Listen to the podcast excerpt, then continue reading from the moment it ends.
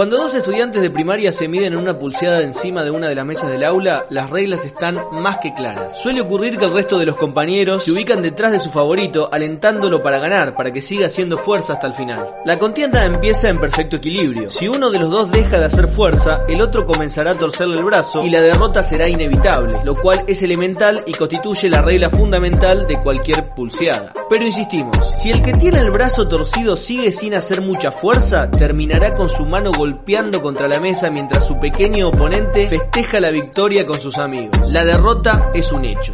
Esta anécdota infantil de las lejanas épocas de cuando no estaba prohibido estrecharse las manos tiene mucho que enseñarnos de política, pero fundamentalmente a nuestros amigues kirchneristas, que parece que no jugaban demasiado a la pulseada cuando eran chicos, porque ahora que la derecha les tuerce el brazo defendiendo a Vicentín, con el levantamiento de la bonaerense, o incluso con la cuarentena misma, en lugar de resistir, aflojan el brazo, dejando que se lo sigan torciendo. Métase la camisa, lústrese los zapatos, quítese la placa de la boca. Son policías. ¿Y usted qué espera? ¿Un beso de despedida? Estamos hablando de correlación de fuerzas, un término acuñado, entre otros, por el socialista italiano Antonio Gramsci, quien explicaba cómo se podrían analizar las fuerzas en pugna en la lucha de clases, teniendo algunas consideraciones, la situación internacional, la economía que marca el enfrentamiento y el despliegue de fuerzas políticas y militares. Todos estos factores tienen diferentes pesos y se combinan de maneras novedosas para generar un determinado equilibrio que a veces inclina la balanza hacia la izquierda, pero que para el caso de nuestro país y en el mundo últimamente se viene mucho más expresando más bien tensado hacia la derecha. No queremos ser Valenzuela,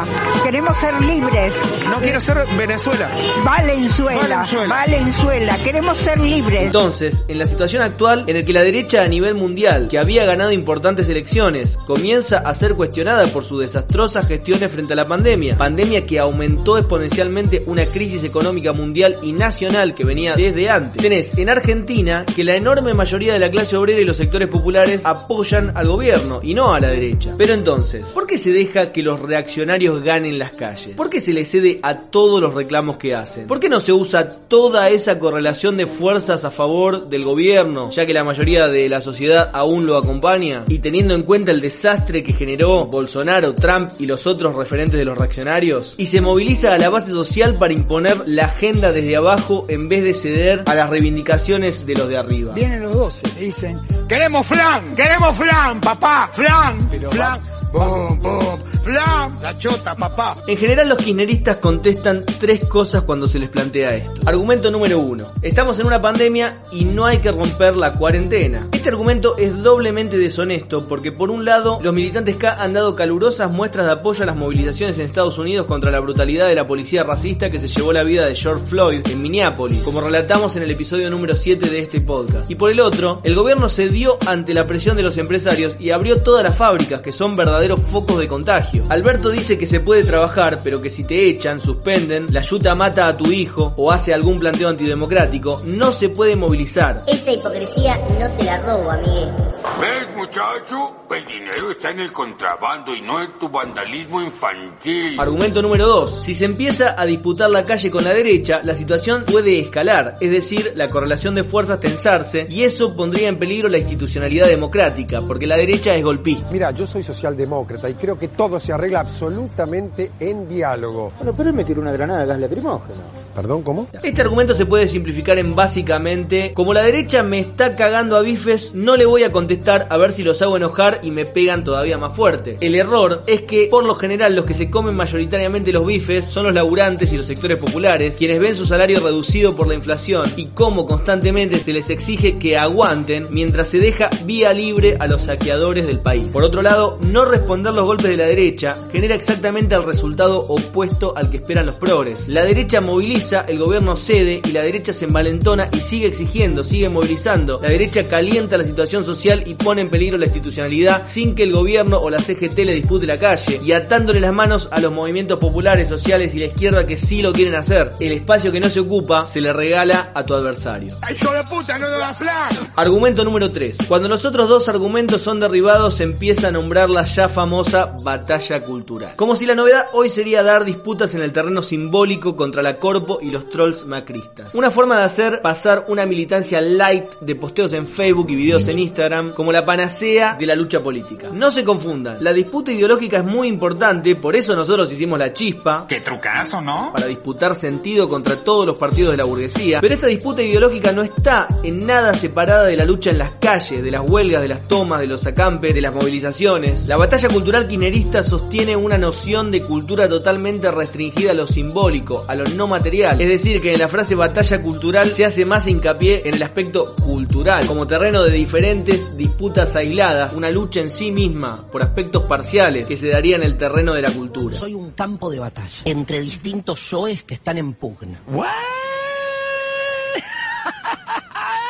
Pero la cultura, no solo la simbólica, sino también su aspecto material, es un campo de disputa como todas las esferas de la sociedad, de manera permanente, entre los que defendemos los intereses de los de abajo y los que defienden los privilegios de los de arriba, los que buscamos que los laburantes se desprendan de la hegemonía ideológica de la burguesía y los que constantemente reproducen una ideología que justifica la explotación capitalista. Pero también se piensa con los pies.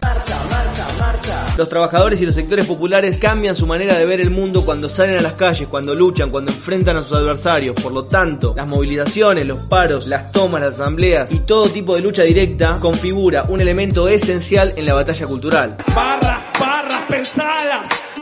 En definitiva, quien no está dispuesto a enfrentar consecuentemente a la derecha termina generando que la derecha avance y se vuelva cada vez más fuerte y peligrosa. Los gobiernos centristas como el de Alberto prefieren lidiar con los planteos de la derecha a movilizar a los sectores populares, poniendo en funcionamiento una rueda que haga avanzar la experiencia de las masas obreras y populares en la lucha por sus reivindicaciones y que puede derrotar de manera cabal a los reaccionarios. Cuando se pone en funcionamiento esta rueda, los reclamos siguen, la conciencia avanza y eventualmente el desborde se lleva puesto también a los supuestos gobiernos populares que en realidad defienden a los capitalistas. Nosotros te proponemos que no le dejes las calles a la derecha porque las calles históricamente son de los laburantes, de los organismos de derechos humanos, de la juventud y del movimiento feminista. Queremos que te movilices con nosotros, que peleemos en el plano de las ideas y en todos los planos, porque hay muchas luchas desarrollándose por vivienda, como los ocupantes de tierras en Guernica, por condiciones para los trabajadores de la salud de la primera línea, para relanzar la pelea por el aborto legal, contra los negociados que atentan contra el ambiente, como el acuerdo porcino con China, etcétera, etcétera, etcétera. Pero además, para dar la batalla ideológica, podés ayudarnos compartiendo este podcast. Así nuestra argumentación llega a más gente, aportando nuestro granito de arena para modificar las relaciones de fuerza. Seguinos en Spotify de La Chispa, un podcast de izquierda web para escuchar los próximos episodios que salen todos los lunes a las 10 y media de la mañana o también para escuchar los episodios anteriores.